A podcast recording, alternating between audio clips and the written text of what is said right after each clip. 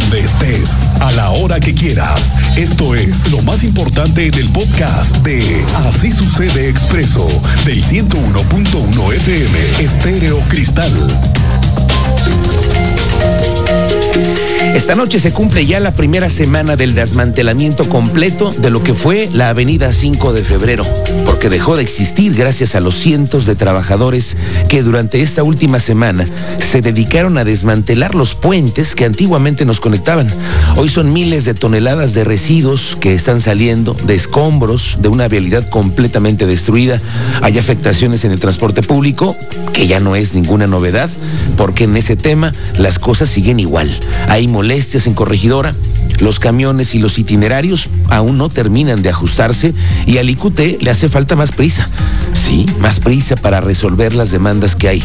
Pero 5 de febrero va por ahora con un tráfico intenso en horarios pico, no le digo en las mañanas. En otras horas fluye con normalidad el tránsito en las laterales, pero lo que sí es las mañanas está hecho un verdadero estacionamiento, igual que Bernardo Quintana. Hoy también se pronostica un día de mucho tráfico en nuestra ciudad. El tercer contrato de alumbrado público que tiene el gobierno capitalino de Querétaro por 58 millones de pesos reporta un avance del 55%. Va a concluir en enero del próximo año. Están buscando que se beneficien a más de 100 colonias, más de 3.700 nuevos puntos de luz adicionales a los que se tienen. El reporte es de la secretaria de Obras Públicas, Oriana López. Y pues bueno, este ya es el tercer contrato a lo largo de estos cuatro años que tenemos trabajando con el alcalde y eh, pues eh, ya este contrato eh, es por una suma de más de 58 millones de pesos. Iniciamos el 16 de mayo, tenemos previsto terminar en el mes de enero. el avance que llevamos al día de hoy es del 55%, atendiendo 109 colonias en, en este total del, del contrato. Y este, pues bueno, ¿qué atenderíamos en estas 109 colonias? Son eh, 3.736 puntos de luz adicionales a los que se tienen en las mismas.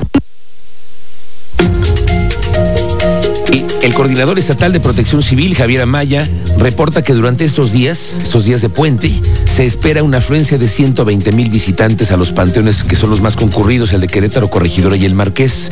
Ya se tiene listo el operativo que se implementa en todo el estado desde el 31 hasta la noche del 2 de noviembre. Estaremos enfocados eh, muy especialmente en los lugares donde hemos tenido históricamente eh, mucha visita eh, por parte de de los deudos de las personas fallecidas que van a visitar. Eh, estaremos muy al pendiente y estaremos informando a través de redes sociales y obviamente si hay alguna cuestión que ustedes quieran reportar pueden hacerlo a través del, número único del número único de emergencias el 911.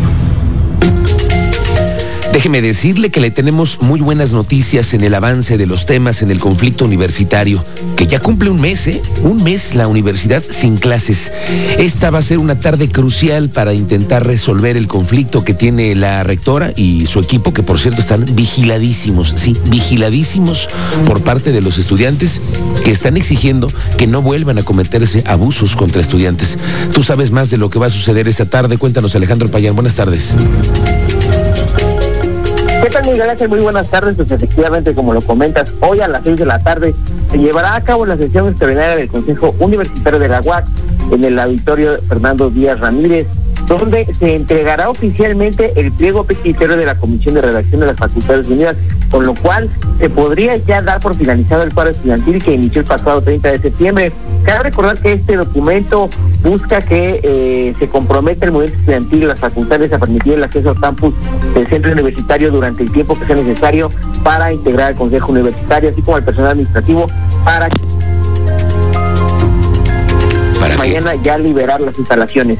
Eh, también comentarte, Miguel Ángel, que pues bueno, se nos ha comentado que eh, por primera vez desde el pasado 30 de septiembre que inició la toma de los medios de comunicación podremos acceder a este consejo, a esta sesión de consejo universitario para poder eh, presenciar ya la firma y la votación del acuerdo y poder presenciar la liberación de la universidad como bien te recordaba, desde el pasado 30 de septiembre, hace cuatro ya semanas, Miguel Ángel. Así es, un mes estamos cumpliendo, vamos a ver qué sucede. Esta tarde estaremos muy pendientes. Gracias, Alejandro Payán, muy buenas tardes.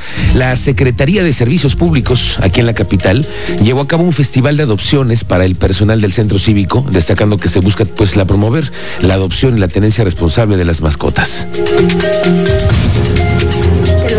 año se han realizado más de 60 eventos como jornadas de adopción, pláticas de tenencia responsable de mascotas, entrenamientos del programa Escuela para Dueñas y Dueños de 10, concurso de fotografía en pro del bienestar animal, carrera canina perrón 2022, entre otros, que buscan construir con la ayuda de la ciudadanía una nueva cultura sobre la tenencia responsable de mascotas y el bienestar animal. De igual manera, en este último año, gracias a los eventos y a nuestro programa permanente de adopción responsable, más de 150 perros y gatos recibieron una segunda oportunidad y encontraron un hogar. Por último, invitar a todas y a todos a sumarse y recordarles que pueden conocer a todos los perritos y gatitos en adopción enviando un mensaje vía WhatsApp al 442-207-5772. Bueno, vaya que ha sucedido un hecho muy lamentable, pero a la vez muy violento con una persona calcinada. Tú tienes los detalles, Teniente Mérida. Muy buenas tardes, bienvenido.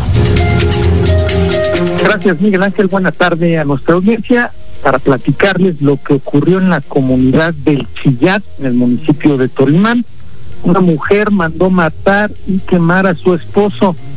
La unidad de investigación de la Fiscalía General del Estado en el municipio de Tolimán recibió y atendió la denuncia donde se refería que al interior de un vehículo calcinado se encontraba una persona sin vida. Por los hechos anteriores comenzó la investigación, la pesquisa. Le doy detalles más adelante. Y en otro tema, la localización de una bodega con pantallas robadas, ¿dónde creen? En el libramiento noroeste el libramiento de Chichimequillas, donde hay antecedentes ya de estos robos. Detalles más adelante, Miguel Ángel. Gracias. Pantallas que eran de Robertos. Ah. No, para tenerlo así claros. Sí. Eran de Roberto. Bueno, al rato lo contamos con el teniente Mérida. En el gobierno y con las familias, además, miles de ellas que dependen del gobierno, que dependen de la nómina, pues vienen las noticias que reactivarán la economía, aunque usted no lo crea. Ya estamos en los bonos de fin de año. Tú sabes más de esto, Andrea Martínez. Bienvenida, buenas tardes. Ángel? Muy buenas tardes y también a toda la audiencia. Pues así es, este año no se contempla adelantar el pago del aguinaldo a los trabajadores del Poder Ejecutivo del Estado de Querétaro con motivo del Buen Fin, que bueno, pues se llevará a cabo del 18 al 21 de noviembre. Así lo confirmó el día de hoy el oficial mayor de gobierno del Estado, Mario Ramírez eh, Retolaza, quien bueno, pues nos explicaba que por convenio el primer pago de aguinaldo a los burócratas del Poder Ejecutivo será en la segunda quincena de noviembre. Escuchemos esta, información que nos compartía el oficial mayor. No, es, es, que es por convenio, son dos, fichas, eh, dos fechas que específicamente marca el, calendario, el convenio que tenemos este, de los trabajadores del Poder Ejecutivo con el gobierno y, no, y son inamovibles. Se pueden mover, pero pues en este caso hay que acatar lo que dice el comercio.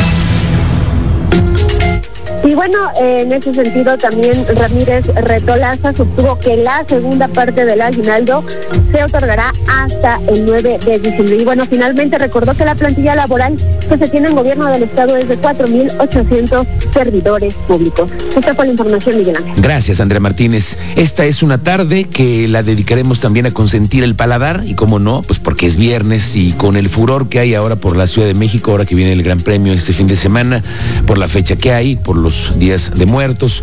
Vamos por las garnachas y sus principales atributos. Hoy Manuel García, que ya ve usted cómo es, nos lleva a deleitar el gusto de los antojos mexicanos. ¿Y el hot dog qué tal? ¿Cómo, lo ves? Ah, también ricos. ¿Cómo, le, ¿Cómo lo preparas? Pues yo me pido un especial con todo. Eh, Ese trae jamón, tocino, queso amarillo y y este chilito y capsu. ¿Y con qué lo desatoras, mi buen? ¿Con un refresquito, una, chevita, una agüita? Una agüita de jamón de horchata. Ah, bueno. algo fit.